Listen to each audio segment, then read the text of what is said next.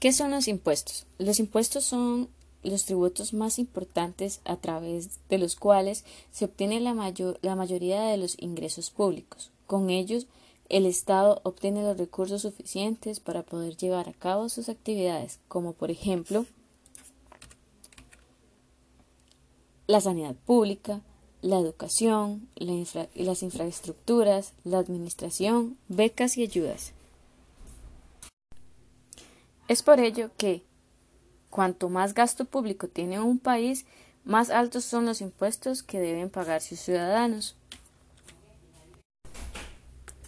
Los impuestos pueden clasificarse de varias maneras, directos e indirectos. Los impuestos directos son todos aquellos impuestos que recaen directamente sobre las personas, sociedades o empresas.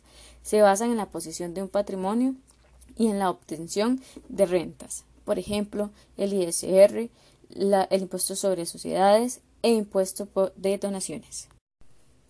Por otra parte, los impuestos indirectos se imponen a bienes y servicios, también a las transacciones que se realizan con ellos, es decir, cuando se realiza una compra de un bien o de un servicio, las personas están pagando un impuesto de manera indirecta, ya que el impuesto no recae sobre, la persona, sobre una persona específica, aunque ésta sea quien lo pague, sino que recae sobre el bien o sobre el servicio que se está adquiriendo.